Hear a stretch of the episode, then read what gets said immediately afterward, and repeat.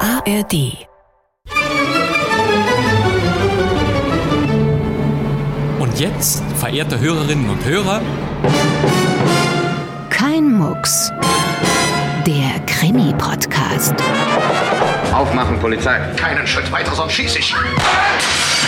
Bleiben Sie stehen! Was ist denn passiert? Ich habe es nicht getan. beantworten Sie meine Frage. Das ist Anstiftung zum Mord! Stimmt das? Nein, das ist nicht wahr. Sie sind ein Lügner. Woher wissen Sie das? Ich hatte keine Ahnung. Wie ist eigentlich Ihr richtiger Name? Gisela. Woher wissen Sie, dass das ein Mann ist? Meine Frau?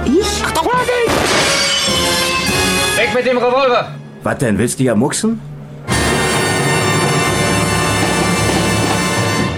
Kein Mucks. Am Mikrofon begrüßt Sebastian Pastewka. Schön, dass Sie dabei sind. Herzlich willkommen zum Krimi-Podcast mit Hörspiel-Highlights aus neuen ARD-Wellen oder dem Deutschlandfunk Kultur. Diesmal schlagen wir ein ganz großartiges Kapitel im Buch der Radiokriminalklassiker auf. Wir schalten um. Hier ist der Norddeutsche Rundfunk mit seinem ersten Programm.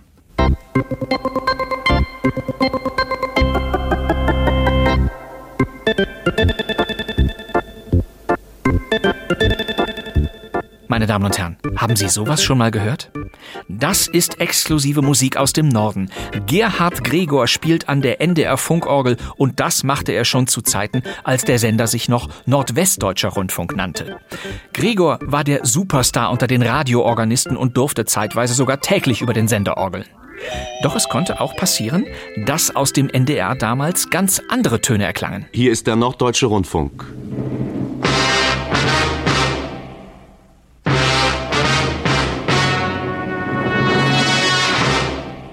In unserer Sendereihe Die Jagd nach dem Täter hören Sie heute die 23. Folge. Die Jagd nach dem Täter, die Superkrimireihe des NDR.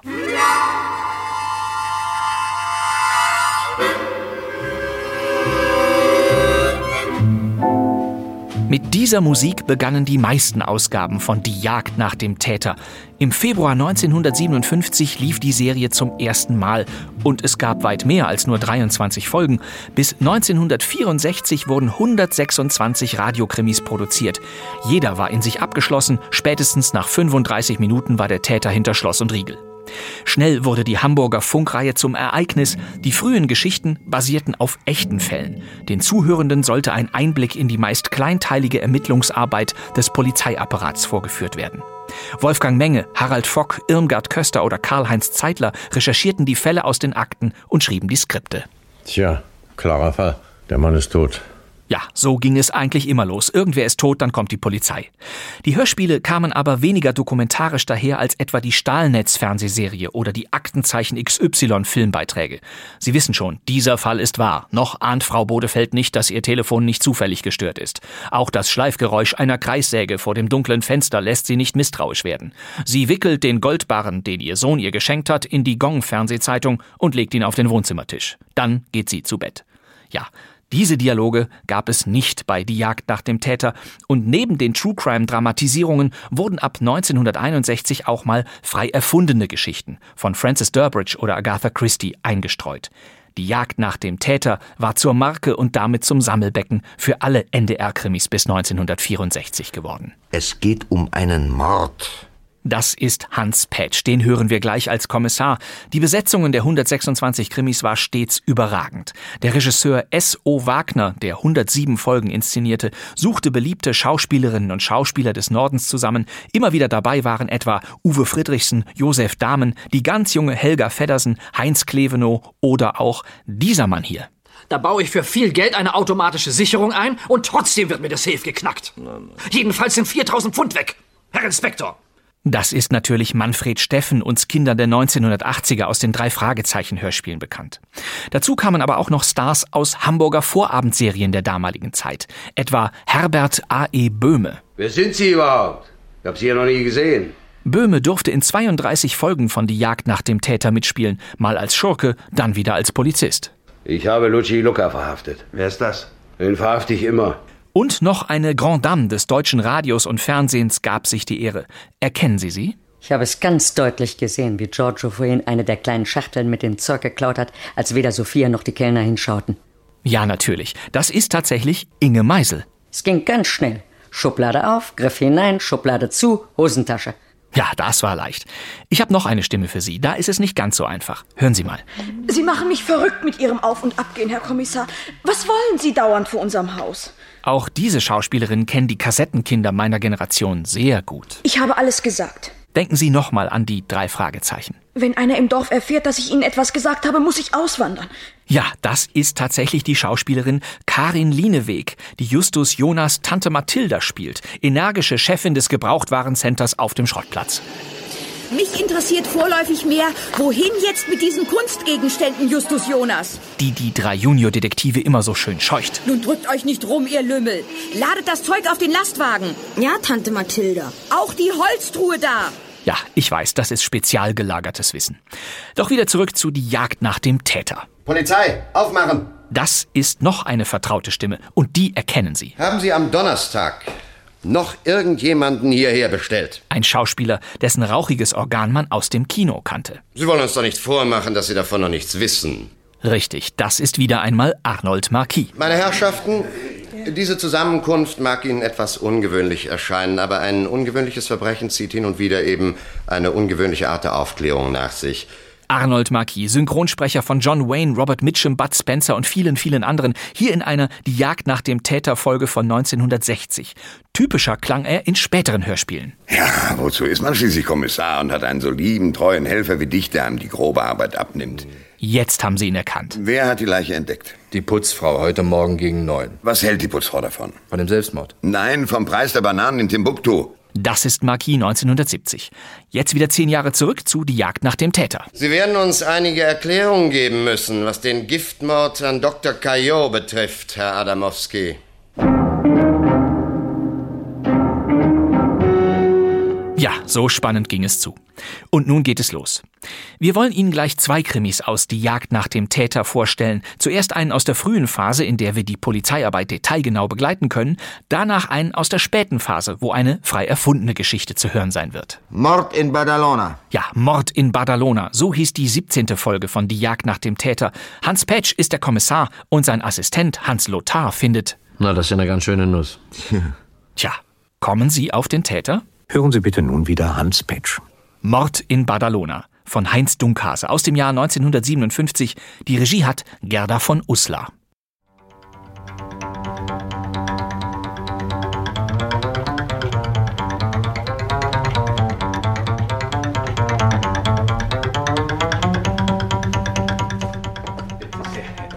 Senora Elvedo, glauben Sie mir, Sie können in ganz Badalona kein Haus finden, das sich besser zur Erholung eignet als dieses. Lassen Sie uns noch schnell ein paar Schritte in die Küche machen, dann haben Sie alles gesehen. Ja, aber da muss ich mich wirklich beeilen, dass ich nach Barcelona zurückkomme. Bitte schön, hier. Sie sehen alles aufs Modernste eingerichtet. Hier der Kühlschrank. Da drüben ein nagelneuer Elektroherd. Oh ja. Über dem Spülbecken ein Warmwasserboiler. Und hier neben der Speisekammer auch noch ein eingebauter Besenschrank. Oh ja, das ist sehr praktisch. Da kann ich gleich meine Koffer unterstellen. Ja, so viel Koffer werden Sie wohl kaum mitbringen, wie da reingeht. Sehen Sie mal.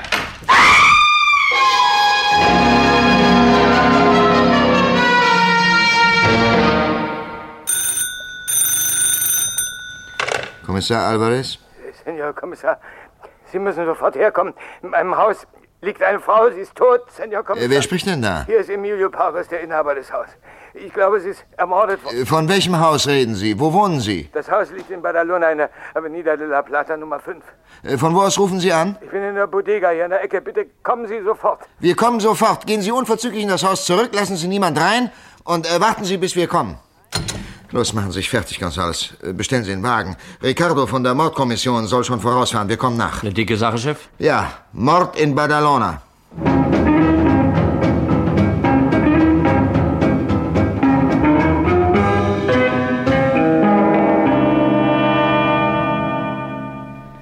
So, Senor Pargos, im Augenblick sind die Herren von der Mordkommission noch bei der Arbeit. Da können wir die Zeit nutzen.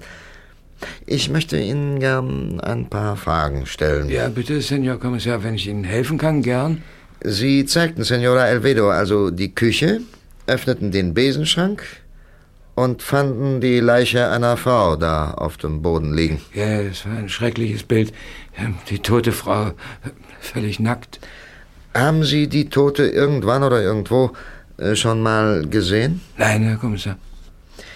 Haben Sie irgendeinen Verdacht? Ich habe hier niemand gesehen. Außer dem vorigen Mieter natürlich. Kommissar? Ja, was gibt's denn, Ricardo? Haben Sie einen Moment Zeit? Ja, selbstverständlich. Entschuldigen Sie mich einen Augenblick, Senor Ja, Barros. b- bitte, bitte. Ja, Ricardo, habt ihr was gefunden? Na, wir haben jedes Zimmer abgesucht, aber nichts, keine Spur. Das ganze Haus macht den Eindruck, als sei es in den letzten Wochen nicht bewohnt gewesen. Überall liegt dicker Staub. Ach, und äh, nirgends ein Stück, von dem man sagen könnte, es sei liegen gelassen worden? Na, nichts. Hören Sie mal, der Tote kann das Haus doch nicht nackt betreten haben. Tja, in diesem Fall möchte ich fast sagen, dass sie so in dieses Haus gekommen ist. Nur ähm, dürfte sie nicht mehr am Leben gewesen sein. Ach so, Sie meinen, die Tat wurde nicht hier verübt? Ah, das ist so gut wie ausgeschlossen. Hm. Und äh, wie steht's mit der Identifizierung? Haben Sie irgendwas entdeckt? Nein, nichts. Am Handgelenk war eine harmlose Narbe, die aber schon mehrere Jahre alt ist. Wir hatten sie anfangs übersehen, weil die Fesseln darüber lagen. Fesseln? Ja, Kordelschnur. 4 mm stark, wie sie zumeist von Dekorateuren verwendet wird. Und mit einem ziemlich kunstvollen Knoten, der sofort auffällt. Wir haben extra Fotos davon gemacht. Ha, Ich hab so einen Knoten noch nie gesehen. Und ich kenne sogar alle Seemannsknoten. Schön. Äh, Ricardo, versuchen Sie rauszukriegen, um was für einen Knoten sich da handelt und in welcher Branche ein solcher Knoten verwendet wird. Geht in Ordnung, Kommissar. Den ausführlichen Bericht der Mordkommission kriegen Sie morgen. Äh, Ist gut, ist gut, Ricardo. Ähm, Äh, Gonzales? Ja, Chef, was ist denn? Gonzales, äh, horchen Sie mal in der Nachbarschaft rum, ja? Mhm. Stellen Sie fest, wann der Mieter dieses Hauses das letzte Mal gesehen wurde.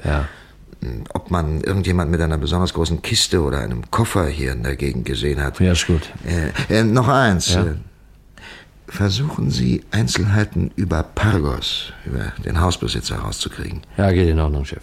Ich werde mich mit Pargos noch ein bisschen unterhalten, dann fahre ich ins Polizeipräsidium zurück. Also, äh, bis dann. Bis dann. So, Senor Pargos. Ja, bitte. Jetzt können wir uns weiter unterhalten. Wir sprachen von Ihrem letzten Mieter. Wie hieß er doch? Martinez. Aurelio Martinez. Martinez. Hm. Und äh, für wie lange hatte er dieses Haus gemietet? Für einen Monat äh, hat er im Voraus bezahlt. Hatte er von Anfang an beabsichtigt, nur für einen Monat zu mieten? Ja, ja, er sagte, er hätte einen Monat Urlaub und da wollte er hier Urlaub machen. So. Äh, wann lief der Monat ab? Vor fünf Tagen. Äh, und äh, wie war das mit den Schlüsseln? Ja, die habe ich ihm, äh, nachdem er den Mietvertrag unterschrieben hatte, übergeben. Haben Sie die Schlüssel zurückbekommen? Nein, ich habe ihm schon geschrieben, aber der Brief ist zurückgekommen. Wieso? Wieso ist der Brief zurückgekommen? Äh, Empfänger unbekannt stand drauf. Haben Sie den Brief noch? Nein, den äh, habe ich dann weggeworfen. Äh, können Sie diesen Senor Aurelio Martinez beschreiben? Ja, ja, ich habe ihn, ähm, habe ihn zwar nur an dem einen Abend gesehen, als er mietete, aber äh, ja, ähm, war, er war mittelgroß, eigentlich mehr klein, äh, ging mir ungefähr bis zu den Augen. Mhm. Weiter? Ja, ähm, äh, figürlich war äh, normal, nicht schlank, nicht dick. äh, Ja, äh, er hatte schon ziemlich äh, schütteres Haar. Ähm, Wie alt äh, schätzen Sie ihn? So um die 50. Äh, Senor Paros, Sie haben doch den Mietvertrag mit Martinez äh, schriftlich gemacht. Ja, aber natürlich, Senor. Ach, dürfte ich Sie bitten, mir diesen Vertrag ins Büro zu schicken? Selbstverständlich, Senor. Äh, noch eine Frage. Gab es vielleicht irgendetwas, was an Martinez auffiel? Nein, n- nicht, dass ich wüsste. O- Oder doch? Ne? Na bitte, denken Sie mal genau nach. Äh, Er zog den linken Fuß nach.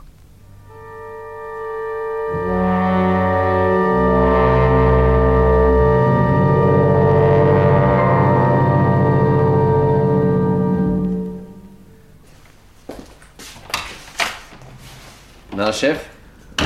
Schon so fleißig? Ah, ich habe gerade den Bericht der Mordkommission von Ricardo bekommen. Na und, was Neues denn? Nee, nur die genauen Einzelheiten.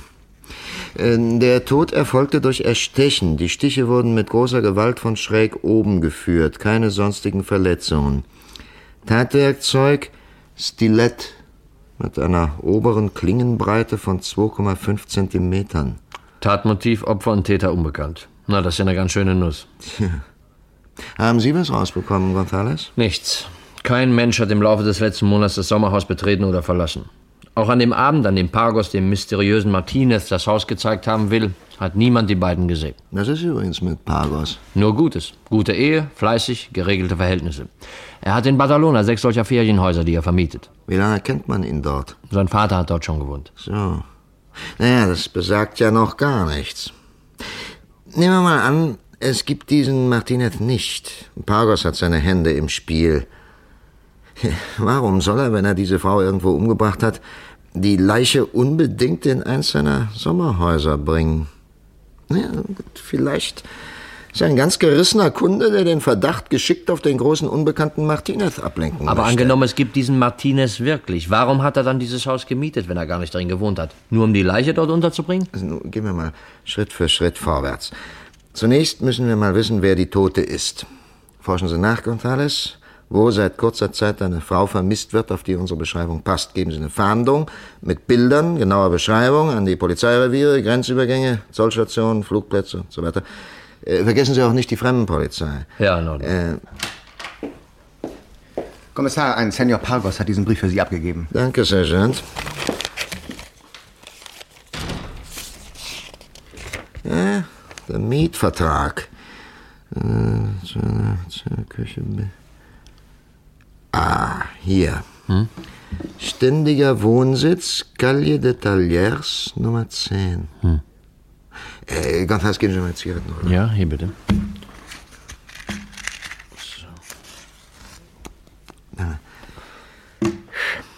Ich glaube, wir werden mal in die Calle de Talliers rüberfahren. Sie glauben doch nicht etwa, Kommissar. Diese Anschrift ist doch falsch. Der Brief von Parkers ist doch zurückgekommen. Na und? Wissen wir, ob Pagos wirklich geschrieben hat? Kann es doch auch belogen haben. Wissen wir denn, ob es diesen Martinez wirklich gibt? Und selbst wenn die Adresse falsch ist, kann doch sein, dass wir da eine Spur finden. Also das kapiere ich nicht. Wenn sie falsch ist, wie wollen sie dann eine Spur finden? Hören Sie gut zu, Gonzales. Wenn jemand schwindelt, erzählt er meistens Dinge, mit denen er schon mal irgendwie zu tun hatte. Das heißt, er erfindet nichts aus der Luft. Verstehen Sie, es wäre ihm zu gefährlich, weil er sich dabei zu leicht verplappern könnte. Er wird also beispielsweise Angelegenheiten ihm bekannter Leute benutzen. Deren Adresse, vielleicht auch deren Freunde. Ja. Auf unseren Fall übertragen würde das bedeuten, dass diesem Martinez die Adresse irgendwie bekannt ist. Wird vielleicht die Hausnummer geändert haben, aber trotzdem, ich meine, irgendein Zusammenhang kann da zu finden sein. Na, na, es braucht ja nicht immer zu stimmen, aber. Hm. Na, ob ich recht habe, das wird sich in der Calle de Talliers rausstellen.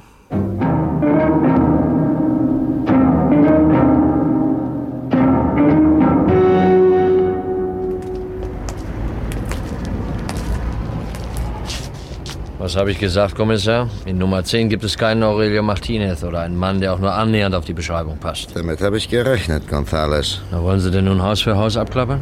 Wenn es sein muss schon. Aber ähm, ich habe da eine bessere Idee. Denken Sie doch mal nach, Gonzales. Was war das Auffallende an diesem Martinez? Äh, dass er hinkt. Genau. Und wer kann am besten was über den Gang von Leuten sagen? Keine Ahnung. Der Arzt vielleicht? Na schön, der Arzt. Aber auch der Schuhmacher. Donnerwetter, ja. Er erkennt an den Schuhen oft mehr, als es den Kunden recht ist, wenn sie das merken würden. Äh, komm, Sie sehen uns doch mal um, ob hier in der Nähe eine Schuhmacherei ist. Ja.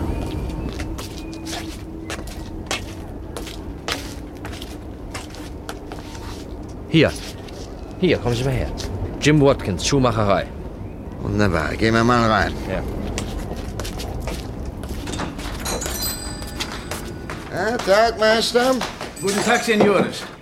Womit kann ich Ihnen dienen? Ach, äh, würden Sie sich mal hier meinen Schuh ansehen? Ach, Sie haben ihn noch an. Äh, warten Sie, ich komme um den Ladentisch herum. Es geht leider nicht so schnell mit mir. Sagen Sie, sind wir uns nicht schon mal begegnet? Warten Sie mal. Äh, Das ist kaum möglich, Senor. Ich verlasse dieses Haus nur sehr selten. Darf ich Ihren Schuh mal sehen? Na, sollte ich mich so täuschen? Ich könnte schwören, dass ich Sie schon mal gesehen habe. Vielleicht, weil ich schon seit zehn Jahren hier in Barcelona wohne. Vorher allerdings war ich in den Staaten. Ihr Schuh geht schnell zu reparieren, Senor. Es ist nur ein kleines Stück Naht aufgegangen. Naja, schön, ich bringe ihn dann nachher zu Ihnen. Äh, Ach, äh, sagen Sie mal, Senior Watkins, wenn Sie schon so lange hier wohnen, kennen Sie hier in der Straße vielleicht einen Aurelio Martinez? Ich? Aurelio Martinez? Nein.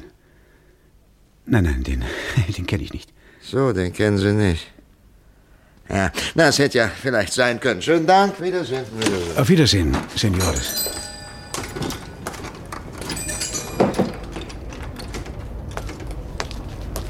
Haben Sie gesehen, Kommissar, wie dieser Watkins um den Ladentisch herumkam? Er hinkte.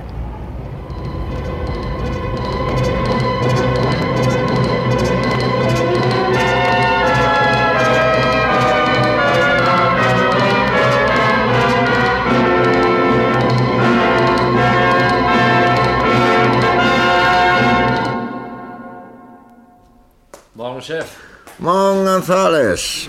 Das ist wunderbar, dass Sie kommen. Ich habe raus, woher ich diesen Schuhmacher Watkins kenne. Ja? Mhm, sogar schwarz auf weiß. Hier. Hat ein bildhübsches Blatt in unserer Kartei. Er war Mitglied der Luna-Bande. Spezialität: schwere Einbrüche. Na. Ist gut, dass wir Pagos und Watkins bestellt haben. Jetzt bin ich doppelt gespannt, was bei Ihrer Gegenüberstellung rauskommt. Ähm, äh, zu wann hatten Sie Watkins herbestellt? Mhm. 9 Uhr, Chef. Er hat den Empfang der Vorladung schriftlich quittiert. Jetzt ist schon Viertel vor zehn, ich weiß nicht, wo er bleibt. Vorsichtshalber habe ich schon das zuständige Revier angerufen, dass die einen Beamten hinschicken, der ihn notfalls vorführt. Ausgezeichnet. Haben Sie inzwischen was über die Tote rausbekommen? Eine Meldung von der Zollbehörde heute Morgen per Fernschreiben. Ein Zollbeamter glaubt in der Toten eine Amerikanerin mit Namen Marion Webster zu erkennen. Geben Sie Fernschreiben über Interpol nach USA. Befragen Sie hier unsere Fremdenpolizei. Wird sofort veranlasst, Chef. Kommissar Alvarez? Kommissar, hier ist die Revierwache. Unser Beamter hat uns eben aus der Calle de Talliers angerufen. Er hat den Schuhmacher nicht angetroffen. Was? Nachbarn sagen, er sei heute Morgen ganz früh mit einem Koffer weggegangen. Der Beamte ist vorsichtshalber dort geblieben. Was sollen wir machen? Der Beamte soll in dem Laden bleiben. Wir kommen sofort hin. Was ist denn los, Chef? Watkins ist verschwunden.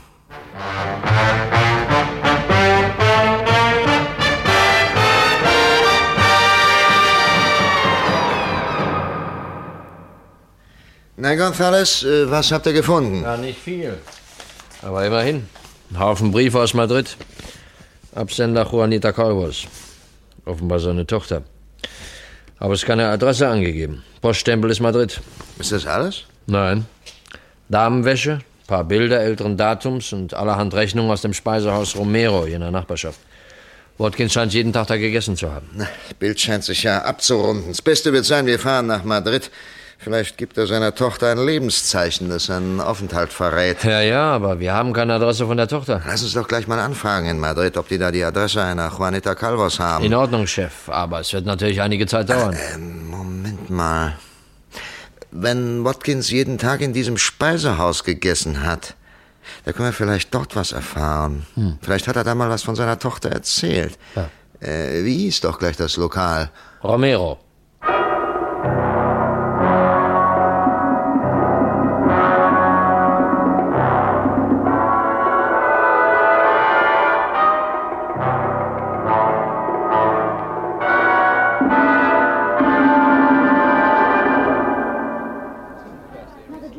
Guten Tag, Herr Kommissar. Hier habe ich einen schönen Tisch am Fenster. Na nun, woher kennen Sie mich denn? Ich, äh, aber Senior Kommissar, ich habe Ihr Bild doch schon in den Zeitungen gesehen. So, äh, Sie sind der Besitzer dieses Speisehauses? Ja, ja, Romero. Juan Romero. Äh, Senor Romero, kann ich Sie irgendwo ungestört sprechen? Ja, bitte, bitte. Kommen Sie, Senior. Bitte. Dankeschön, Senor Romero. Und worum geht es, Senior? Um einen Ihrer Gäste. Ist Ihnen ein Mann namens Watkins bekannt? Jim Watkins? Jim, Jim Watkins? Ja, ja, ja, ich kenne ihn. Das ist doch der Schuhmacher aus der Calle de Talliers. Er ist oft zu Mittag hier. Wann war er das letzte Mal hier? Ja, gestern. Kennen Sie seine Tochter in Madrid? Ja, ja, er erzählt viel von ihr. Im vorigen Jahr war sie auch mal zu Besuch hier. So eine nette Frau. Eine Witwe, so viel wie ich weiß. Ihr Mann ist im vorigen Jahr verunglückt. Und nach seinem Tode hat sie eine Pension in Madrid aufgemacht. Kennen Sie die Adresse? Nein, nein, nein. Ich habe nur gehört, dass in der Nähe des Hauptbahnhofs liegen muss.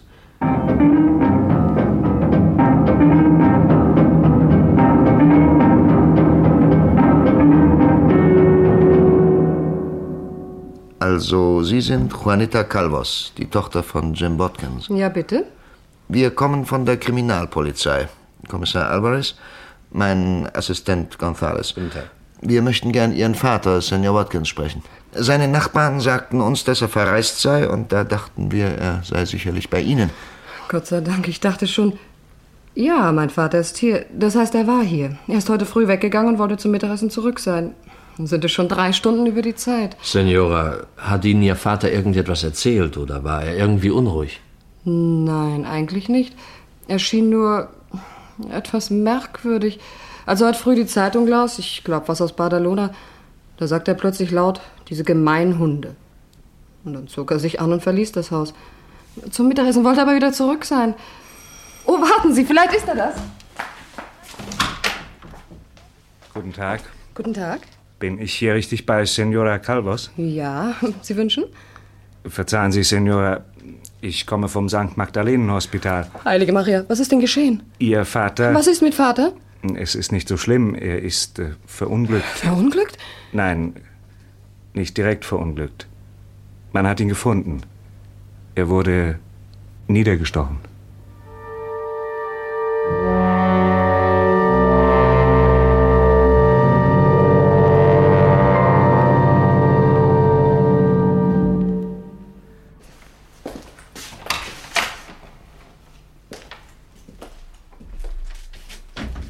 Na, Watkins, müssen wir Sie hier finden?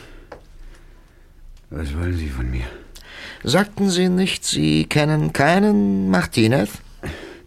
Ich schwöre Ihnen nicht. Ich habe mit der ganzen Angelegenheit nichts zu tun.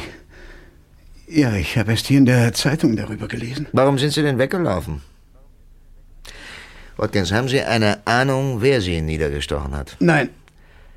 Watkins, Sie haben den Mann doch gesehen. Er muss doch neben Ihnen gestanden haben. Ich weiß es nicht. Was war in Badalona? Ich weiß nicht. Ich, ich schwöre es. Ich, ich habe damit nichts zu tun. Ja, denken Sie vielleicht, ich, ha- ich habe mich selbst niedergestochen? Mann, warum sind Sie denn ausgerückt? Ich hatte Angst. Wovor? Watkins, Sie wissen mehr, als Sie sagen wollen. Ich kann nicht. Es geht um einen Mord. Wollen Sie den Mörder decken? Wer hat Sie niedergestochen? Ich weiß nicht. Sie sehen doch, wie man mit mir umgeht. Watkins, denken Sie an Ihre Tochter Juanita. Es war auch eine Frau, die ermordet wurde. Kommissar. Kommissar, Äh, ich... Ja. Gehen Sie ins Speisehaus. Romero. Mehr... Mehr kann ich Ihnen... Hey, äh, Watkins. Ach, ohnmächtig. Ausgerechnet jetzt. Äh, kommen Sie, Gonzales, wir fahren zurück.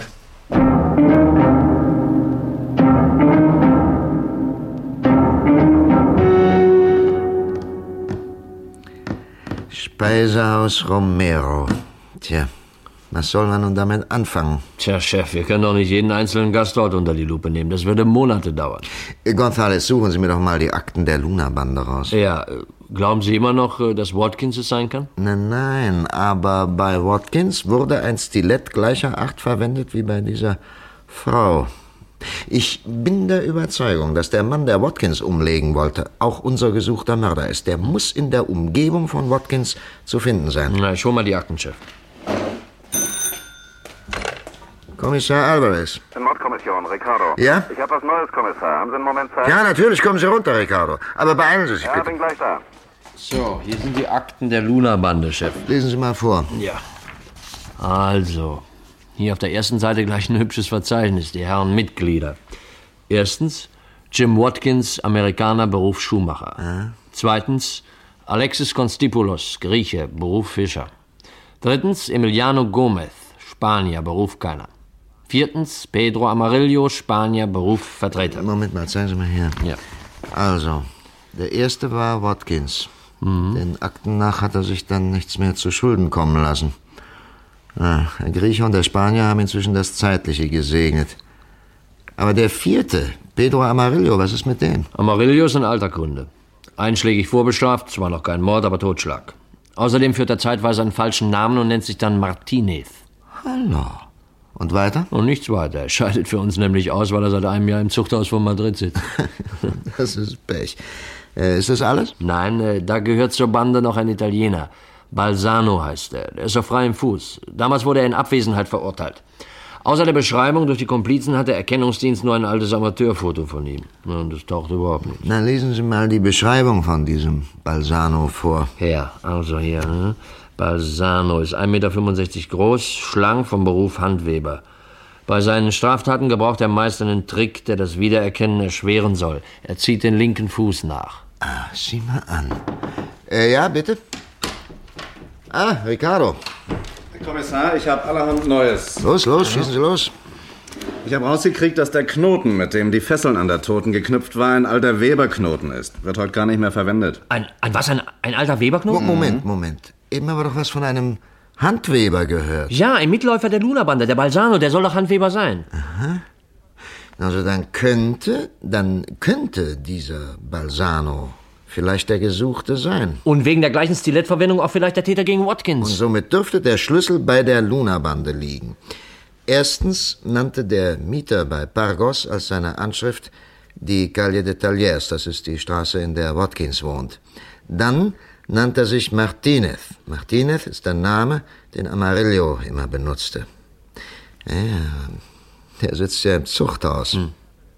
Also zunächst haben wir zwei Dinge, die mehreren bekannt waren und nun von dem Täter benutzt wurden. Wenn er zur Luna-Bande gehörte, dann muss es Balsano sein. Aber wer ist Balsano? Watkins wurde nach unserem Besuch niedergestochen. Der Täter muss also von unserem Nachfragen in seinem Laden erfahren haben. Oder wir haben sogar selbst mit ihm gesprochen. Ja, ja, das könnte sein. Einer von den Leuten, mit denen wir gesprochen haben, könnte Balsano sein. Aber wer? Der Beschreibung nach können es nur Pargos, Watkins oder der Speisehausbesitzer Romero sein. Das sind die drei Leute, mit denen wir gesprochen haben. Ricardo, haben Sie sonst noch was rausbekommen? Ja, die Fremdenpolizei hat die Tote identifiziert. Ist kein Zweifel. Es ist Marion Webster. Mhm. Hat Interpol unsere Fernschreiben beantwortet? Ja, Marion Webster hat vor zwei Monaten die Staaten mit Ziel Barcelona verlassen. Sie wollte sich hier niederlassen. Hatte sie irgendwelche Verbindungen nach Spanien? Nein, davon war nichts bekannt. Aber wir haben ihre Adresse hier in Barcelona rausbekommen und sind auch gleich hingefahren. Und? Man hat sie dort seit zwölf Tagen nicht mehr gesehen. Haben Sie was bei den Nachbarn gehört? Nein, kein Besuch. Nichts, was einen Hinweis geben könnte. Die Wohnung haben Sie auch untersucht, wie? Ja, natürlich. Und zwei interessante Sachen gefunden. Erstens ihren Bankauszug. Sie hat sich vor 14 Tagen ihr gesamtes Geld von 22.000 Dollar in Pesetas auszahlen lassen. Na also, damit dürften wir wenigstens das Motiv für den Täter haben. Und zweitens? Eine Rechnung aus dem Speisehaus Romero.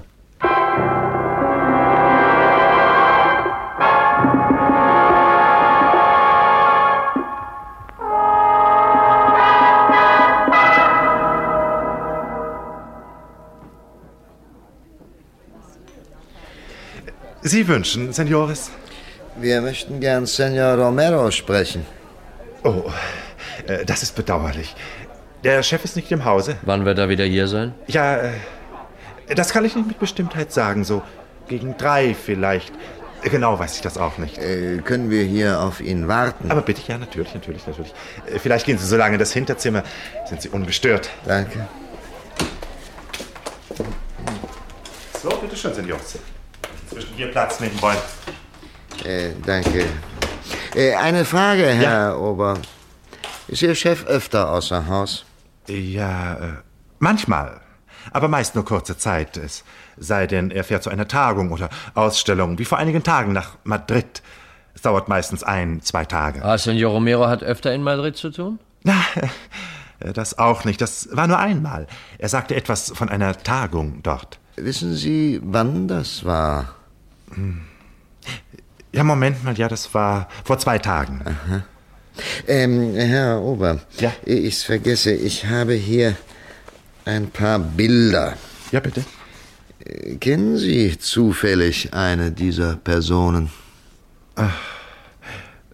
Tja, die Bilder sind nicht sehr scharf. Lassen Sie sich doch Zeit. Sehen Sie sich die Bilder genau an.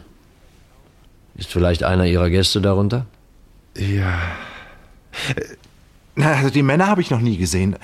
Aber die Frau, da warten Sie mal, warten Sie mal. Ja, ja, die saß öfter in dem Revier, in dem ich bediente. Aber äh, Ja? Was? Aber. Äh, Ah, da fragen Sie am besten den Chef. Der saß ja oft bei ihr am Tisch und sprach mit ihr, aber. äh, Jetzt entschuldigen Sie mich bitte. Ich, ich muss wieder zu meinen Gästen. Bitte, bitte, bitte. Ähm, aber äh, wenn Senor Romero kommt, dann sagen Sie ihm doch gleich, dass wir hier auf ihn warten. Ja, ja, wird sofort bestellt, meine Herren. Bitte schön. Das ist ja interessant. Romero war also vor zwei Tagen in Madrid. Zufällig an dem Tag, an dem Watkins niedergestochen wurde. Gonzales, das sind Vermutungen. Sie können stimmen, es kann aber auch alles nur eine Folge von Zufällen sein. Wir müssen feststellen, ob wirklich eine Gastronomentagung oder sowas in Madrid stattgefunden hat. Ja. Der Kerl wird mir unheimlich. Was wir hörten, ist eine ganze Menge, wenn wir. Chef? Chef, kommen Sie doch Ja? mal her, hier ans Fenster. Was ist denn los? Ist da so eine interessante Aussicht? Nein, aber hier hat jemand die Gardinenschnur repariert. Und ich wette, dass der Knoten hier genauso aussieht wie der an den Fesseln der toten Webster. Zeigen Sie mal her. Ja, tatsächlich. Das ist der Weberknoten. Das ist der Beweis. Jetzt können wir zugreifen. Augenblick. Wie wollen Sie denn beweisen, dass gerade Romero den Knoten gemacht hat? Das kann ja auch ein herbeigerufener Handwerker gewesen sein. Ah, ah, guten Tag, Senores. Was führt Sie zu mir? Tag, Senor Romero. Guten Tag. Wir haben hier auf Sie gewartet. Auf mich? Ach, immer noch auf der Jagd. Ja, ja, ja. Wir sind mit unserer Weisheit so ziemlich am Ende. Wir kommen in dieser Geschichte nicht weiter. Ja, ja, ich möchte nicht in Ihre Haut stecken, aber wie kann ich Ihnen helfen? Äh, Senor Romero, Watkins hat doch bei Ihnen gegessen. Ja. Was für einen Eindruck hatten Sie von ihm? Ja, wie soll ich das beantworten, Herr Kommissar? Na, Ich meine, wie waren seine finanziellen Verhältnisse? Tja, tja, tja, ich glaube, es ging ihm nicht allzu rosig. So, na, jetzt geht's ihm noch weniger rosig. Jetzt liegt er in Madrid im Krankenhaus. Irgendjemand wollte ihm mit einem Stilett zu Leibe. Ja, ähm, wir fahren morgen nach Madrid. Die Ärzte sagen, er sei morgen vernehmungsfähig. Dann wird er uns ja sicher auch sagen können, wer ihn niedergestochen hat. Meinen Sie? Tja, na, das ist ja unsere einzige Hoffnung. Ja, sicher. Ja, vielleicht, äh, ich meine, er, er kann den Mann ja gesehen haben. Eben. Ja. Ach, bitte bestellen Sie ihm einen schönen Gruß von mir. Ich wünsche ihm gute Besserung. Nein, oder noch besser, wenn Sie bitte einen Augenblick äh, warten wollen, ich werde ein Fläschchen Wein mitschicken. Ich meine, er war ja immerhin mein Stammgast. Also Moment bitte, ich, ich bin gleich wieder da. Moment bitte. Kaltschnäuziger Hund. Man meint, er könne kein Wässerchen drüben. Jetzt scheint's zu klappen. Pass auf, der beißt an. Wir müssen heute noch nach Madrid, sonst gebe ich für Watkins keinen Pfifferling mehr. Sie meinen... äh, So, so, Senores. Eine schöne Flasche Wein. Grüßen Sie Watkins von mir. Ich hoffe, ihn bald wiederzusehen.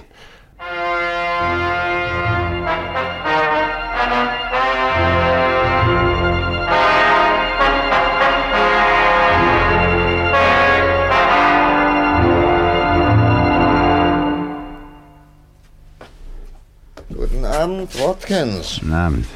Wie geht es Ihnen heute? Ach, was wollen Sie denn von mir? Ich habe Ihnen doch gesagt. Bleiben Sie ganz ruhig, Watkins. Sie brauchen uns nichts mehr zu sagen. Wir kommen nur, um Ihnen ein paar Grüße auszurichten. Von Romero. Nein. Na, Das kann doch nicht sein. Doch. Wir sollen Ihnen sogar diese Flasche Wein überreichen. Ja, es ist ein Gruß von ihm. Sie können sie ruhig nehmen. Wir haben sie vorsichtshalber untersuchen lassen. Es ist kein Gift drin. Romero? Nein. Er schickt mir keinen Wein. Watkins, machen Sie doch kein Theater. Für uns steht fest, dass Romero der Täter ist. Stimmt's? Ich weiß nichts. Romero weiß von uns, dass wir sie morgen vernehmen wollen. Voriges Mal in Badalona wusste er es auch. Was wissen Sie, Watkins? Warum sind Sie Romero gefährlich? Hören Sie zu, Watkins. Er wird heute Nacht versuchen, seine Arbeit besser auszuführen. So gut, dass Sie nicht mehr reden können. Also gut. Ich habe ihn gesehen. Damals. Als er aus dem Haus ging. Er trug einen großen Koffer, so ein, ja, so ein Schrankkoffer. Ich ging bis zum Bahnhof hinter ihm her, dann, dann hat er mich gesehen. Ja? Na, weiter. Er trat an mich heran und sagte, du hast nichts gesehen, ich bin dir nie begegnet, verstehst du? Du weißt doch noch von früher, wie gesund es ist, nichts zu wissen. Sprechen Sie doch weiter, Watkins. Senor, Balsano oder Romero, wie Sie ihn nennen, ist gefährlicher als zehn Klapperschlangen. Ich hatte Angst, wissen Sie? Einfach Angst. Ja, darum habe ich geschwiegen und, und bin fortgelaufen. Gonzales, machen Sie das Licht aus, ziehen Sie die Vorhänge zurück. Ja. Ich stelle mich hier hinter den Wandschirm.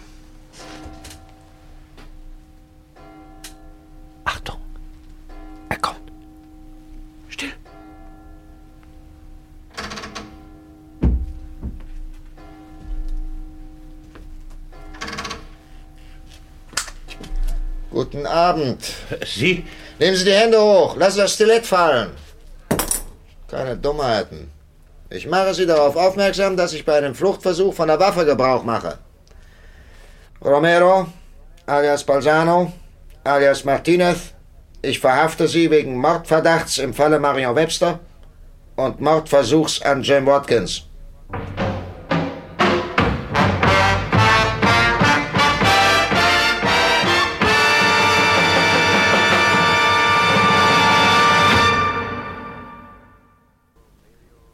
Vom Norddeutschen Rundfunk hörten Sie in unserer Sendereihe Die Jagd nach dem Täter Die Folge Mord in Badalona von Heinz Dunkhase.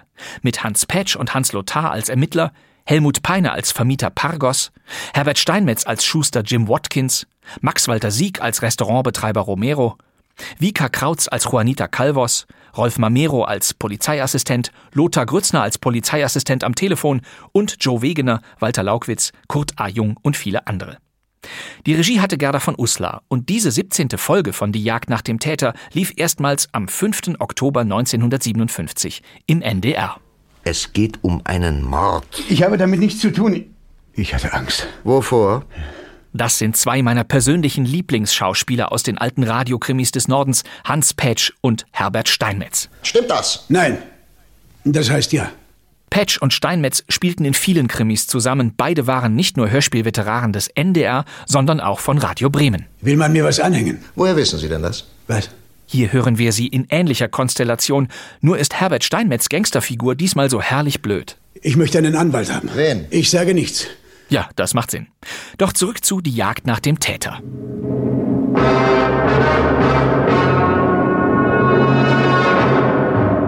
Die NDR-Radio-Krimiserie Die Jagd nach dem Täter war ein großer Publikumserfolg. Alle zwei Wochen lief eine neue Folge dieser Machart und dieses Musikthema hier war mehrfach zu hören. Es ist heute noch sehr bekannt. Es wurde zur Erkennungsmelodie der amerikanischen True-Crime-Serie Dragnet. Ursprünglich hatte es Walter Schumann komponiert, wobei er sich das charakteristische Bam, Ba Bam, Bam von Miklos Rosa auslieh, der diesen Indikativ bereits für einen Kriminalfilm von 1946 komponiert hatte. Dragnet kam unter dem Titel Polizeibericht in synchronisierter Form erst Ende der 60er auch ins deutsche Fernsehen. Doch schon ein Jahrzehnt vorher entstand im NDR die Reihe, mit der man die Musik hierzulande verbindet. Stahlnetz, das westdeutsche Dragnet. Der Hamburger Produzent und Regisseur Jürgen Roland hatte die Fernsehserie Stahlnetz konzipiert und sie wurde eine Mischung aus der US-Vorlage, also Dragnet, und den Die Jagd nach dem Täter Hörspielen. Du, da draußen schwimmt einer. Ruf mal schnell die Polizei an. Wenn der Lust hat, soll er. Wenn der verrückt ist, brauchst du dich doch nicht anstecken zu Oh, Mensch, lassen. quatsch doch nicht, da schwimmt ein Toter. Gleich hier am Becken 1. Die Tote in Hafenbecken 1, so hieß diese Folge von Die Jagd nach dem Täter. Und hier wissen Hein und Kuddel noch nicht, dass ihre Leiche weiblich ist. Der Mordfall Helga Wieberitz machte in Hamburg Schlagzeilen und nach dem Hörspiel von 1957 entstand ein Jahr später Jürgen Rolands Stahlnetz Folge Nummer 4, Die Tote im Hafenbecken. Hamburg-Altona, St. Pauli. Populärstes Vergnügungsviertel in Deutschland. Bars, Tanzstilen, Cafés, Eckkneipen, Sittenfilme, Damenringkämpfe, Kamelreiten im Keller, schwarze Venus, weiße Venus, Venus zu Pferde. Die Reeperbahn mit hochtrabenden Lichtreklamen über drei oder vier Stockwerke hinweg. Kamelreiten im Keller, das hätte mich auch interessiert. Die Tote im Hafenbecken begann mit dieser Ansage des NDR-Sprechers Hans Daniel und er gab Stahlnetz diesen Reality-Anstrich. Heute ist der 8. April, 21.18 Uhr. Das ist Helga Wieberitz, 29 Jahre alt. Beruf? Nein, Beruf nicht. Rums. Und damit war klar, welchem Gewerbe die Dame in St. Pauli nachging. Sie geht in das Polizeirevier 105, in die Davidswache. Die Polizeiwache mit der eigenen Lichtreklame. Die Polizeiwache an der Reeperbahn mit den meisten Beamten aller Hamburger Reviere. Die Davidswache als Ort der unbestechlichen Gerechtigkeit, Schwelle zur harten Realität im Hamburger Hafen. Jürgen Roland produzierte in den 60ern neben Stahlnetz viele Polizeifilme, die das Reeperbahn-Milieu abbilden sollten. Im NDR-Programm gab es neben Stahlnetz noch eine ähnliche Hamburg-Krimi-Fernsehserie, ebenfalls eingeleitet von Hans Daniel. Großstadt. Menschen. Technik. Gefahr. In Zusammenarbeit mit der Hamburger Polizei entstand die Serie Polizeifunk ruft. Sie sehen heute der Staatsbesuch. Ist das das Beste, was Sie je gehört haben? Großstadt. Menschen, Technik, Gefahr. 52 Folgen lang piepste der Polizeifunk im Fernsehen zwischen 1966 und 70, die erste Hälfte noch in Schwarz-Weiß. Und nahezu alle Schauspielerinnen und Schauspieler, denen man in Die Jagd nach dem Täter schon zuhören konnte, waren in Polizeifunk ruft auch zu sehen. Herbert A. E. Böhme, Hans Pätsch, Josef Dahmen, Eleonore Schroth, Gerda Gmelin, Uwe Friedrichsen, Friedrich Schütter und, und, und. All diese Serien und Hörspiele machten Hamburg ab Ende der 50er Jahre zur führenden True Crime Stadt Deutschlands.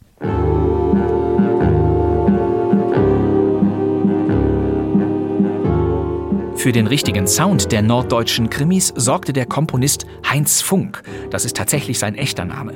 Er hatte die Hintergrundmusik zu einigen Folgen von Stahlnetz beigetragen. Und das Polizeifunk ruft Titelthema, das wir gerade gehört haben, stammte auch von ihm. Heinz Funk schrieb die Soundtracks zu den Edgar Wallace-Filmen Der grüne Bogenschütze, Die toten Augen von London und Die Bande des Schreckens, später auch zu der Fernsehserie Die Gentlemen bitten zur Kasse. Für die Die Jagd nach dem Täter Hörspiele schrieb er kleine Intermezzi wie diese hier. Sie kamen in der späten Phase der Serie zum Einsatz.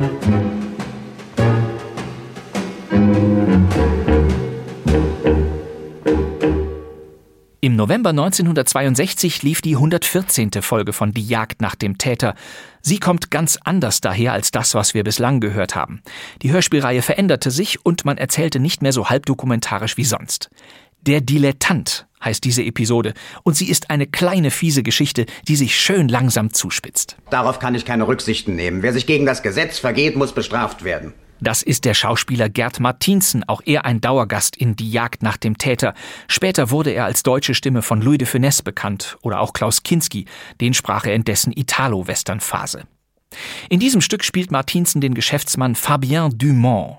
Los geht es in Cannes im Hotel Bellevue, Zimmer 10. Da schreit gleich eine Frau, also erschrecken Sie bitte nicht. Und ja, das ist tatsächlich eine Frau, auch wenn sie in meinen Ohren fast wie ein Kind klingt. Der Dilettant von Irmgard Köster in der Regie von S.O. Wagner. Viel Vergnügen.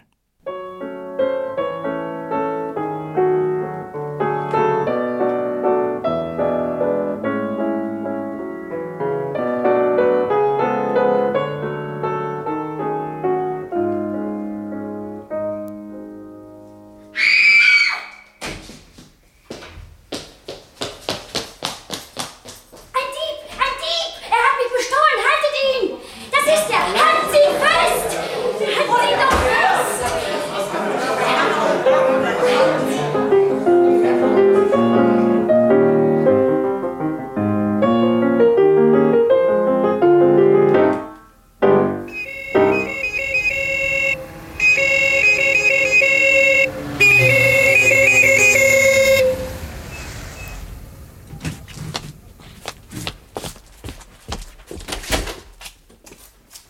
Wo ist der Mann? Dort, in der Pförtnerloge. Danke. Bitte, wenn Sie hier eintreten wollen. Das ist er.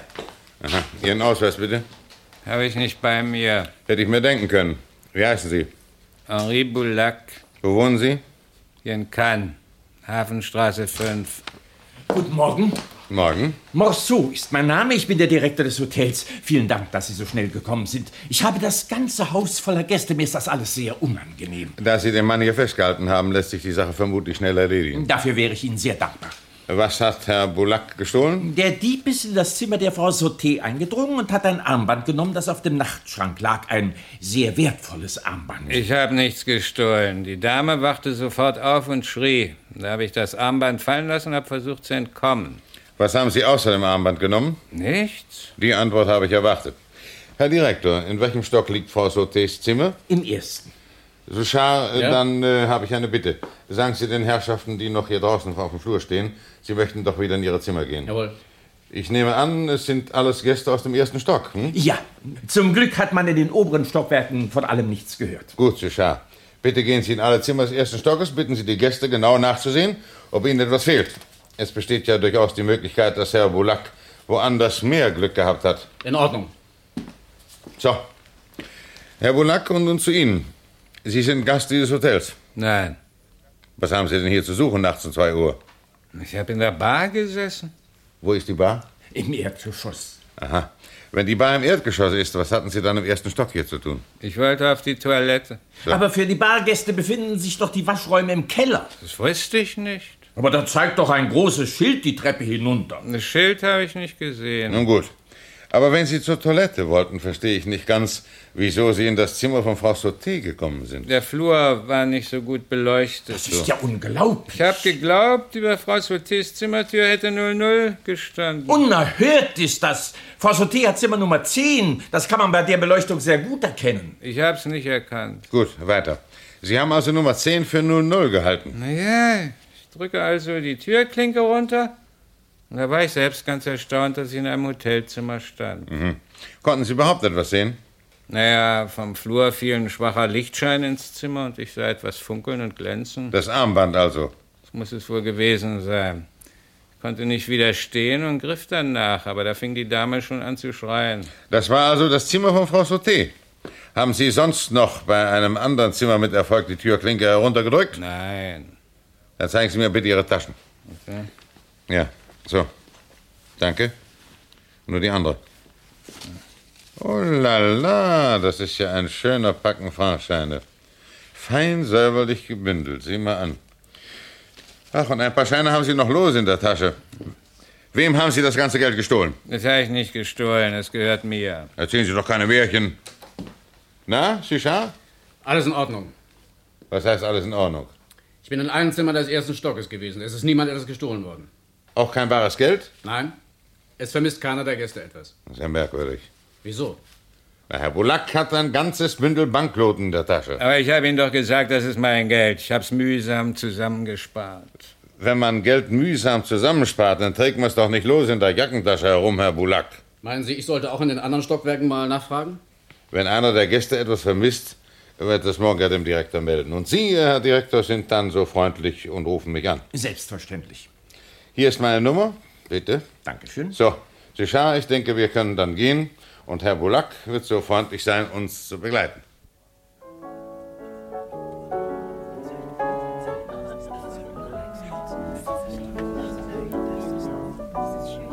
Wie fühlst du dich, Liebling? Ach, wunderbar. Du, ich habe mir das Verheiratetsein gar nicht so schön vorgestellt. Kunststück. Warte nur, bis der Ernst des Lebens beginnt. Du meinst Kochen, Einholen und sauber machen. Und was sonst alles dazu gehört. Ach, das stelle ich mir alles sehr lustig vor. Hm, Da bin ich noch nicht so ganz sicher. Du bist sehr verwöhnt, Julia. Nun warten wir es ab. Wenn es mir zu viel wird, kündige ich dir einfach. Die Ehe? Ja? Oh, dann äh, sag mir nur rechtzeitig Bescheid, dass ich mich nach Ersatz umsehen kann. Wie? Ersatz für mich? Gibt's denn den überhaupt? Ich fürchte. Nein. Aber ich muss es doch jedenfalls versuchen. Ne? Mir gefällt nämlich die Ehe auch ganz Hm. gut. So, damit du dich bei Zeiten ans Alleinsein gewöhnst, entschuldige mich bitte für ein paar Minuten. Wenn es sein muss.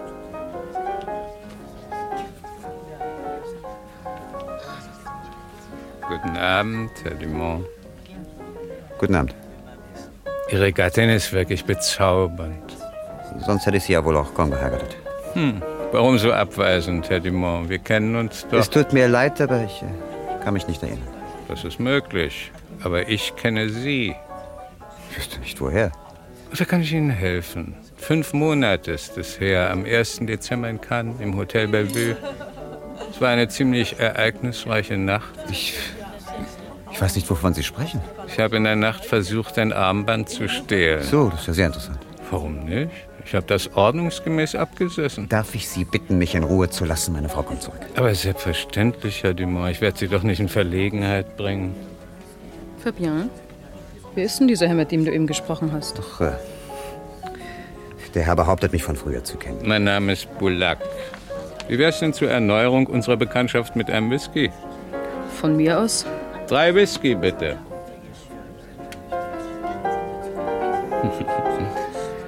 Gnädige Frau, auf Ihr Wohl. Danke. Fabian, was hast du denn? Ich bin müde. Ich glaube, es wird Zeit für uns. Gut. Dann bezahl und lass uns gehen. Das geht auf meine Rechnung, Herr Dumont. Außerdem, es ist ja sowieso Ihr Geld.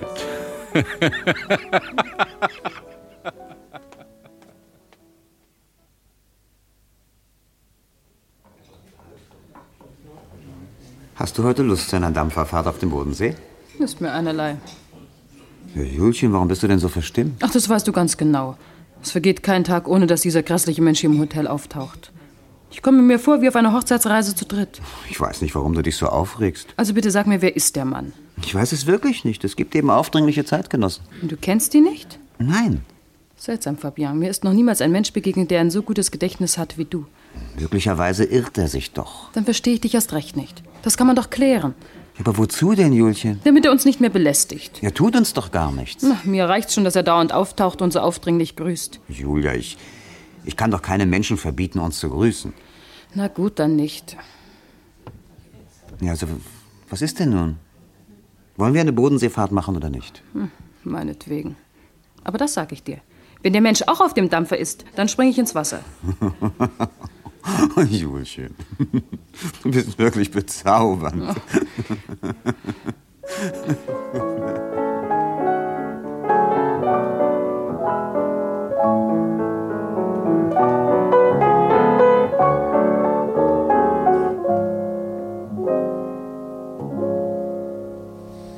Tja, mein Junge, dann wollen wir mal auf dein Wohl trinken. Auf ein gutes, erfolgreiches und gesundes Lebensjahr. Und auf etwas weniger Aufregung als im vergangenen. Zum Wohle, Gustav.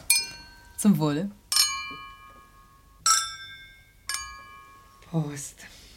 Tja, etwas weniger Aufregung, die wäre uns allen zu wünschen. Für Papa war es ja eigentlich noch schlimmer als für dich.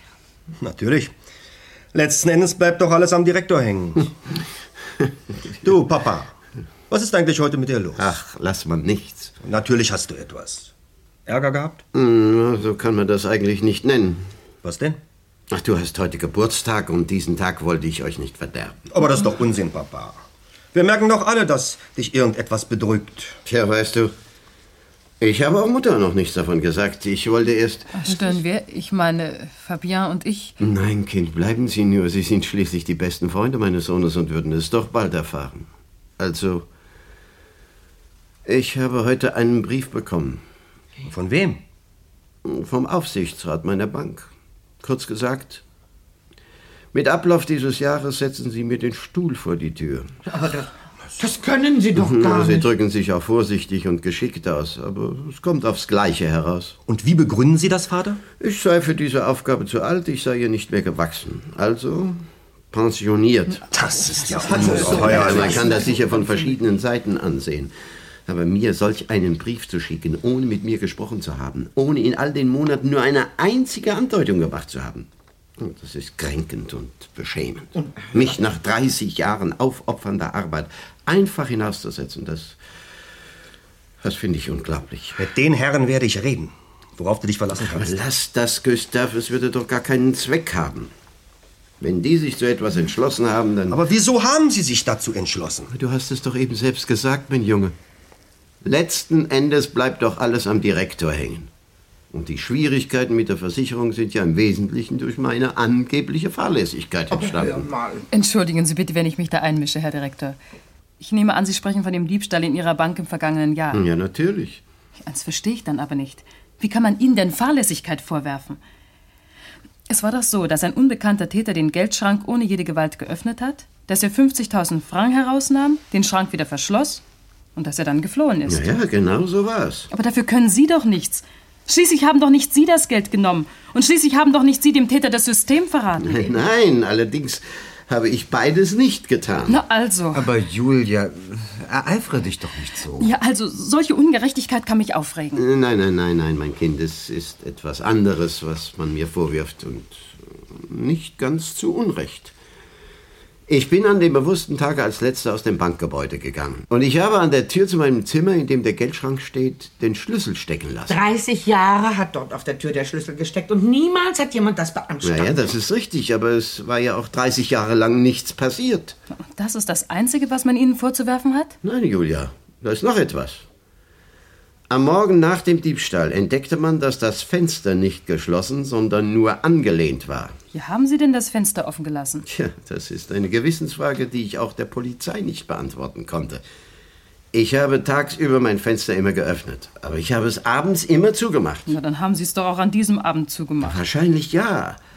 Aber an den Vorgang selbst konnte ich mich genauso wenig erinnern, wie ich mich am nächsten Tag erinnern könnte, dass ich am Vortag meine Zähne geputzt oder mein Jackett zugeknüpft habe. Ja, mit alltäglichen Dingen geht es doch jedem Menschen so. Natürlich, nur in solch einer Situation ist das eben ein Fehler.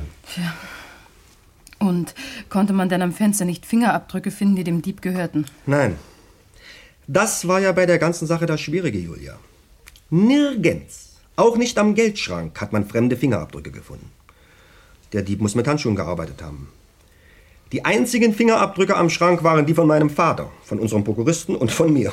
Und Sie sind auch die Einzigen, die den Schrank öffnen können. Genau.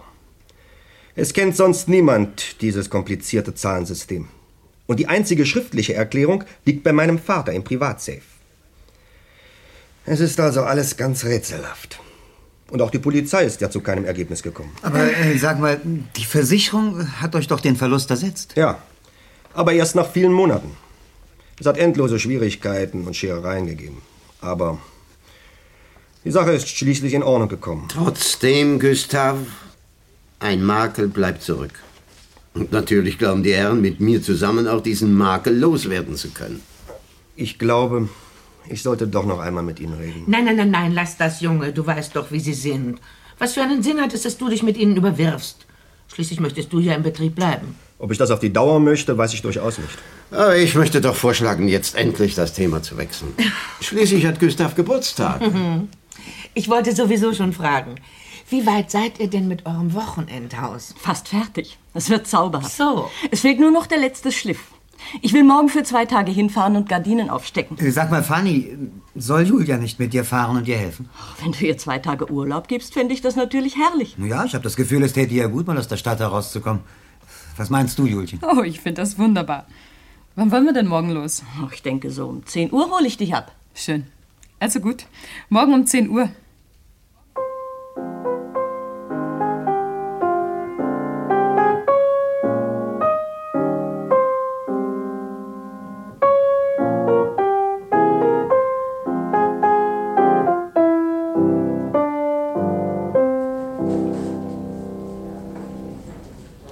Herr Dumont? Ja. Bitte zu mir an die Kasse. Ja, sag 2000? Jawohl. 1, 2, 3, 4, 5, 6, 7, 8, 9, 10, 11, 12, 13, 14, 15, 16, 17, 18, 19, 20. Ja, vielen Dank. Guten Tag. Auf Wiedersehen, Herr Dumont.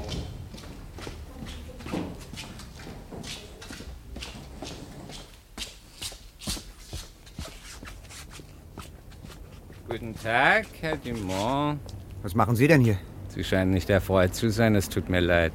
Aber da Sie gestern so freundlich waren, mir Ihr halbes Monatseinkommen zu Ihren überlassen, Sport können Sie sich sparen. und da heute Morgen Ihre Frau fortgefahren Ach, das ist, wissen Sie also auch schon? könnte ich mir doch denken, dass Sie sich heute Geld aus der Schweiz holen würden. Herr Bulak, Sie sind infam. Nicht doch. Aber wo Sie Geld holen, bin ich doch gern dabei. Wann wollen Sie mich endlich in Ruhe lassen? Warum ringen Sie sich so auf? Ich tue Ihnen doch nichts. Ich möchte nur teilhaben an Ihrem Wohlleben. Wohlleben? Wenn man so viel Geld hat wie Sie. Also dank Ihrer freundlichen Hilfe bin ich fast so arm wie eine Kirchenmaus. Tut mir leid, ich habe nämlich nicht die Absicht, dieses angenehme Leben aufzugeben. Sie haben nicht die Absicht, Herr Bulak. Haben Sie das verstanden? Das Geld ist weg und ich bin nun froh, dass ich meine Ruhe habe. Ihre Ruhe können Sie von mir aus immer haben, Herr Dumont. Sie müssen nur dafür sorgen, dass ich weiterhin angenehm leben kann. Sie sind wahnsinnig. Oh nein, Herr Dumont, ich bin nur äußerst zufrieden. Sehen Sie mal, wenn man wie ich immer von kleinen mühsamen Diebstählen und Betrügereien gelebt hat, dann kommt man sich jetzt vor wie im Paradies. Und wenn ich bitten darf, dann geben Sie mir jetzt schnell die Hälfte. Die Hälfte? Sie haben doch gestern Ach, erst... Bitte, könnten wir uns nicht ein bisschen beeilen? In 15 Minuten geht mein Zug. Ich möchte gerne ein paar Tage ins Gebirge fahren. Man hat mir so ein besonders hübsches Hotel empfohlen. Hier sind 200. Ich habe nicht viel Zeit, Herr Dumont. Ich sagte doch die Hälfte. Sie haben 2000 geholt, ich stand hinter Ihnen. Also bitte 1000. ich habe doch kaum noch Geld. Dann müssen Sie für Nachschub sorgen, Herr Dumont. Das kann ich doch nicht. Warten wir es ab, Herr Dumont. Und nun bitte, ich hab's eilig. Hier sind 1000. Aber das ist das letzte Mal. Da bin ich nicht so sicher. Vielen Dank und gute Heimreise nach Lyon.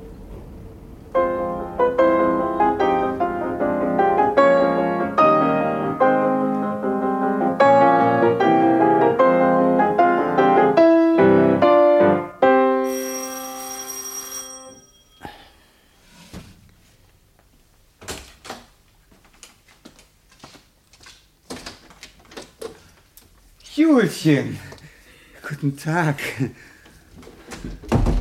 Wunderbar siehst du aus. Ach, Ah, es war herrlich. Du und ein himmlisches Wetter. Ach du, wir waren so entsetzlich faul. Ich dachte, du solltest Fanny helfen. Das bisschen war ja gar nicht der Rede wert. Du, und süß ist das Haus, sag ich dir. Fanny ist auch wirklich zu nett. Schön, dass du da bist. Komm rein. Na, und was hast du getrieben in den beiden Tagen? Ach, ich äh, hatte viel zu tun. Wo hast du denn vorgestern gesteckt? So am späten Nachmittag. Äh, Nach dem Büro? Da muss ich zu Hause gewesen sein. Warst du aber nicht, mein Lieber. Wir waren nämlich im Ort einkaufen und ich wollte mit dir telefonieren. Na, so ein Pech. Ach, da habe ich wohl gerade noch ein paar Zigaretten geholt. Das will ich auch hoffen. Du, Fabian, ich habe das übrigens Fanny erzählt mit dem komischen Menschen, den wir zuerst dauernd auf der Reise getroffen haben und der hier jetzt auch in Lyon aufgetaucht ist. Äh, ach so, der, ja. Nee, und was meint Fanny? Ja, Fanny meint, du solltest ihm mal gehörig Bescheid sagen. Und wenn das nichts nützt, sollst du einen Schutzmann rufen. Aber Liebling, wie kann ich denn das? Das ist doch ganz töricht. Der, der Mann, der tut uns doch nicht. Ach, ich fühle mich dauernd durch ihn belästigt und er ist mir, er ist mir irgendwie unheimlich. Mein Kleiner. Oh, nein, nein, dein Bedauern nützt mir gar nichts. Ich möchte, dass du mich von dem Mann befreist, hörst du? Ich habe sogar schon von ihm geträumt. Ja, so gut. Ja, gut, Julchen, ich. Ich will es versuchen. Hm.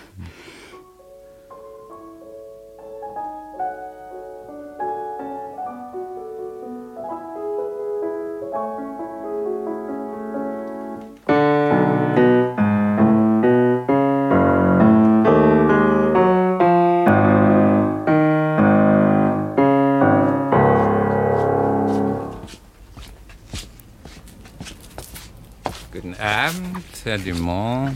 Schon wieder? Das heißt schon wieder, der Monat ist rum, Sie haben heute Geld bekommen. Ich äh, habe es leider nicht bei mir. Es wird mir jetzt immer überwiesen. Dann werde ich es mir morgen abholen. Es tut mir leid, Herr Bulak, aber ich. Ich bin blank. Ich kann Ihnen nichts mehr geben.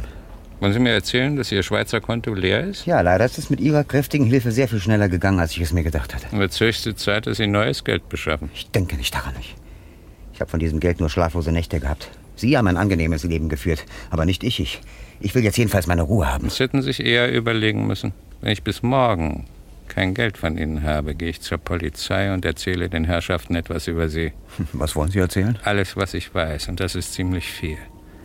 Ach, kommen Sie doch hier in den Park. Setzen wir uns auf eine Bank. Wir werden uns schon einig werden.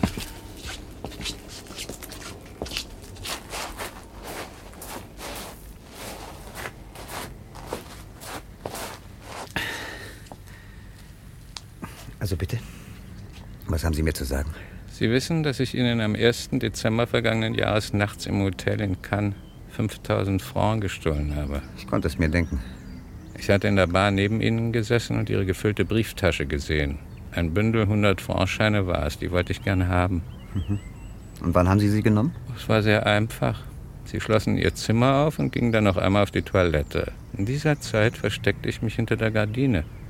Als sie schliefen, nahm ich das Geld und ging aus dem Zimmer. Und wenn ich nicht so dumm gewesen wäre, noch zu dieser Frau Sauté ins Zimmer zu gehen, wäre mir gar nichts passiert. Vier Monate habe ich bekommen, aber sicher war es gut so. Wieso? Weil ich so über das erstaunlichste Erlebnis in meinem Leben nachdenken konnte. Und zwar darüber, dass ich jemand 5000 Franken gestohlen hatte, der keinen Mucks davon sagte. Dafür gab es nur eine Erklärung. Dieser jemand hatte sich das Geld auf unrechte Weise beschafft. Man hat ihm das Geld nicht abgenommen? Wie konnte man das? Es wurde für mich auf die Bank gebracht und erwartete mich, als ich entlassen wurde. Großartig, ne? Wenn Sie klug gewesen wären, hätten Sie mit dem Geld ein vernünftiges Leben angefangen. Das hätte ich sehr unvernünftig gefunden. Ich fand es sehr viel klüger, ihre Adresse ausfindig zu machen und unsere Bekanntschaft zu erneuern. Bis jetzt war diese Tatsache für mich ein voller Erfolg, das müssen Sie zugeben. Es ist So leid es mir für Sie tut, Herr Bulak, aber dieser Erfolg muss jetzt leider ein Ende haben. Hm, so einfach ist das nicht. Ich habe ja meine Zeit nicht vergeudet. Was wollen Sie damit sagen? Ich habe sie gut beobachtet. Und jetzt weiß ich auch, woher sie das Geld hatten. Da dürfen Sie sich aber irren. Sie sind befreundet mit dem jungen Bichon. Und er ist einer von den dreien, die den Geldschrank öffnen können. Sie haben also mit ihm gemeinsame Sache gemacht. Ich wusste ja, dass Sie sich irren. Glauben Sie nicht, die Polizei hätte das herausgefunden? Dann haben Sie es allein gemacht. Das ist möglich. Das behaupten Sie. Und wie wollen Sie das beweisen? Dabei wird die Polizei mir helfen. Ich denke, ich kann ihr einige wichtige Anhaltspunkte geben. Meinen Sie nicht? Sie sind ja wahnsinnig, Bulak. Sie schneiden sich doch ins eigene Fleisch und werden wegen Erpressung eingesperrt. Oh, das schreckt mich nicht. Sie werden sehr viel mehr bekommen. Was verlangen Sie dafür, dass Sie mich endlich in Ruhe lassen? Dass Sie das Geschäft noch einmal machen und mir die Hälfte geben. Nein. Unter keinen Umständen, nein. Was ich da angerichtet habe, ist entsetzlich genug. Nichts habe ich von dem Geld gehabt, nur Angst. Nein, unter keinen Umständen tue ich das noch einmal. Dann machen wir es zusammen. Auch nicht. Ich will nichts damit zu tun haben. Ich, ich will nicht einen Franc gestohlenes Geld haben. Sie haben eine zu zarte Seele, Herr Dumont. Ach, seien Sie doch still von meiner Seele. Ja, so- also bitte Ihre Forderung. Ja, ich überlege noch, Herr Dumont. Sehen Sie, selbst wenn ich von Ihrem Gehalt immer einen Teil bekäme, was nützte mir das? Ich habe Geschmack gefunden am großen Leben und ich möchte das gerne noch etwas fortsetzen. Also bitte. Also gut. Sie sagen mir genau, wie Sie es gemacht haben. Genau. Ich mache es allein. Aber Sie bekommen nicht einen Franc. Ich will das Geschäft allein machen. Ich will reich werden. Und wenn Sie mich verpfeifen, Sie wissen, Sie sitzen selbst in der Falle. Gibt es nicht noch eine andere Möglichkeit? Nein. Wie haben Sie es gemacht? Ich wollte es ja gar nicht. Ich, ich wollte eines Tages meinen Freund aus der Bank abholen. Wusste er das? Nein, es war ziemlich spät, als ich ins Bankgebäude kam. Ich ging schnell noch auf die Toilette. Und in diesem Augenblick muss sein Vater als letzter das Haus verlassen haben. Und Ihr Freund? Der war schon eher gegangen, aber das wusste ich nicht. Sie waren also eingeschlossen in dem Haus? Ja.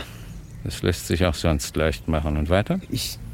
Ich ging vorsichtshalber noch einmal nach oben in die Zimmer und. Es war niemand da, aber die Schlüssel steckten. Stecken die immer? Jetzt wahrscheinlich nicht mehr. Was für Schlösser sind das? Ganz einfache. Gut, dann genügt also ein Dietrich. Und dann? Eigentlich wollte ich Bichons anrufen und sie bitten, mich zu befreien. Dann hatte ich aber diese entsetzliche Idee. Was für eine Idee. Ich wusste, wo der Geldschrank stand und. Ja, ich hatte nicht viel Geld und ich wollte aber bald heiraten. Aber wussten Sie überhaupt, wie man den Schrank öffnet? Nein, ich wusste es natürlich nicht, aber. Aber vor ein paar Tagen, da war ich mal dabei, wie mein Freund den geöffnet hatte. Und der hatte gelacht und gesagt, du kannst ruhig zusehen, das ist ganz ungefährlich. Mir hat man das mindestens 20 Mal zeigen müssen, bis ich es konnte. Sie wollen mir doch nicht erzählen, dass Sie es bei einem Mal begriffen hätten? Etwas verstehe ich ja auch davon. Doch, ich. Ich hatte es begriffen. Ich habe schon seit meiner Kindheit ein fabelhaftes optisches Gedächtnis. Fast fotografisch könnte man es nennen. Und es hat gleich beim ersten Mal funktioniert? Ja, leider. Ich, ich rief mir jeden Handgriff meines Freundes ins Gedächtnis zurück. Ich, ich hoffte im Stillen, es würde nicht gelingen. Und es, es war entsetzlich, als die Schranktür aufging. So ein Gemüt möchte ich auch mal haben. Haben Sie alles genommen, was drin war? Bestimmt nicht. Ich hatte ja auf einmal nur Angst. Ich habe ein Packen Geldscheine gegriffen und in meine Jackentasche gestopft. Und glücklicherweise war ja November und es war dunkel draußen. Sie sind durchs Fenster nach draußen gelangt. Ja, unten ist gleich die Straße. Man sieht also nicht einmal Fußspuren. Und das wollen Sie wirklich nicht noch einmal machen? Nie. Ich werde das mein Leben lang nicht los. Wie oft träume ich nicht von, von diesen Handgriffen. Sie kennen also die Handgriffe noch. Ja, genau, die Zahlen, die kenne ich inzwischen wie im Schlaf auswendig. Immer wenn ich vor dem Schrank stehe, muss ich die Handgriffe im Kopf wiederholen. Wie ein Zwang ist das. Also bitte, diktieren Sie mir die Zahlen. 3-1, 5-7-2-8. 315728. Wann muss ich nach rechts und wann nach links drehen? Alle unter 5 nach rechts und die über 5 nach links. Danke, dann weiß ich schon Bescheid. Die Zahlen stimmen? Unter Garantie. Sonst geht's Ihnen auch schlecht. Nein, nein, die, die Zahlen stimmen, darauf können Sie sich verlassen. Und in welchem Zimmer steht der Schrank? Im Zwischengeschoss, die dritte Tür links neben der Treppe. Na gut. Hoffen wir, dass alles klappt. Mir ist die Hauptsache. Ich sehe Sie nie wieder.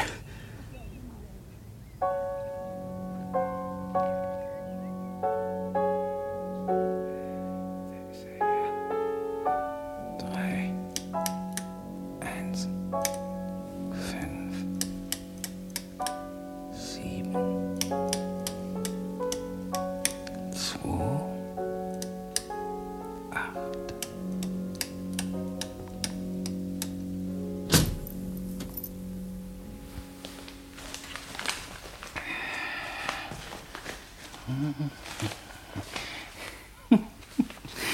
Kein schlechtes Geschäft. Es müssen doch mindestens 100.000 sein.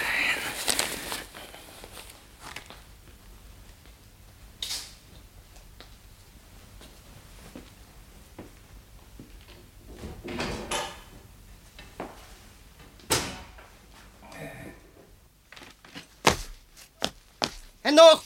Verflucht. Bitte kommen Sie mit zur Wache.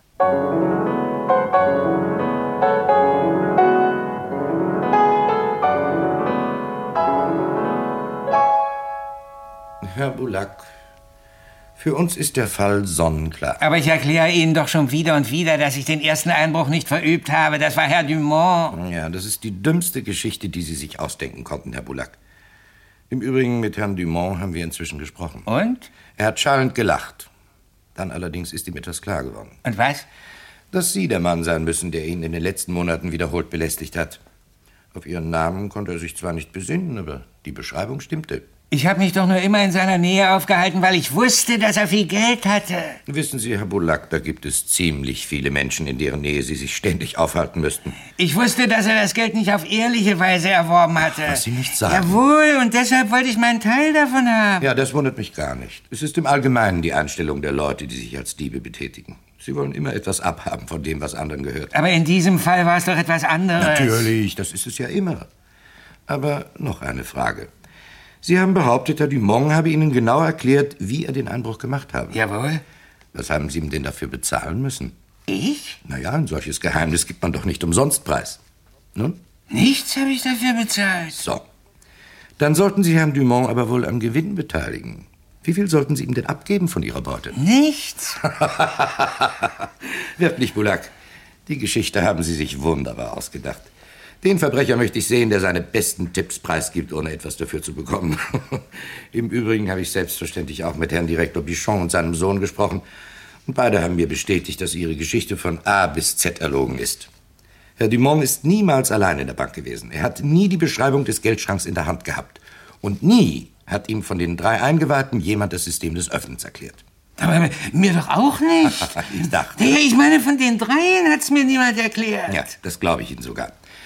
Aber Bullock, Sie sind aus anderem Holz geschnitzt. Sie sind immerhin vorbestraft als Hoteldieb, sind nachweislich noch nie einer ordentlichen Beschäftigung nachgegangen. Die Geduld, die Sie zum Öffnen des Geldschrankes gebraucht haben, dürften Sie sich in langem Training bei Ihren Hoteldiebstählen angeeignet haben. Aber die Hoteldiebstähle haben doch damit nichts zu tun. Ihr Vorgehen bei den Bankdiebstählen entspricht genau dem Verhalten eines Hoteldiebs. Man lässt sich anschließen, wartet, bis alles schläft, nimmt sich, was man haben möchte und macht sich davon. Aber glauben Sie mir doch. Ah, Sie verlangen etwas zu viel von uns, Herr Bulak. Vor einem Jahr in Cannes sollten meine Kollegen Ihnen auch glauben, dass Sie die 5000 Franken gespart hätten. Sie konnten Ihnen leider nichts anderes beweisen. Aber hm, so etwas passiert uns nicht zum zweiten Mal. Nein, Herr Bulak, der Fall ist klar. Aber erzählen Sie Ihre Geschichte ruhig den Geschworenen. Die werden sich totlachen.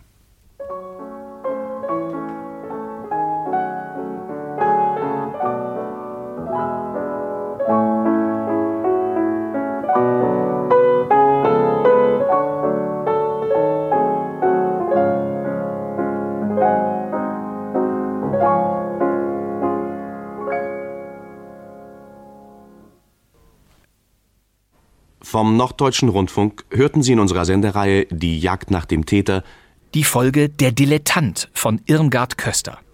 Mit Gerd Martinsen als Fabien Dumont, Helmut Peine als Henri Boulac, Sigrid Hausmann als Julia, genannt Julchen, Walter Grütters als Bankdirektor sowie Paul Schuch, Bernd Werner, Eva Fiebig, Ingo Osterloh, Heinz Pieper, Utz Richter, Franziska Adams und vielen anderen. Die Regie hatte S.O. Wagner und diese 114. Folge von Die Jagd nach dem Täter lief erstmals am 4. November 1962 im Norddeutschen Rundfunk. Der Norddeutsche Rundfunk hatte sich zu Wort gemeldet.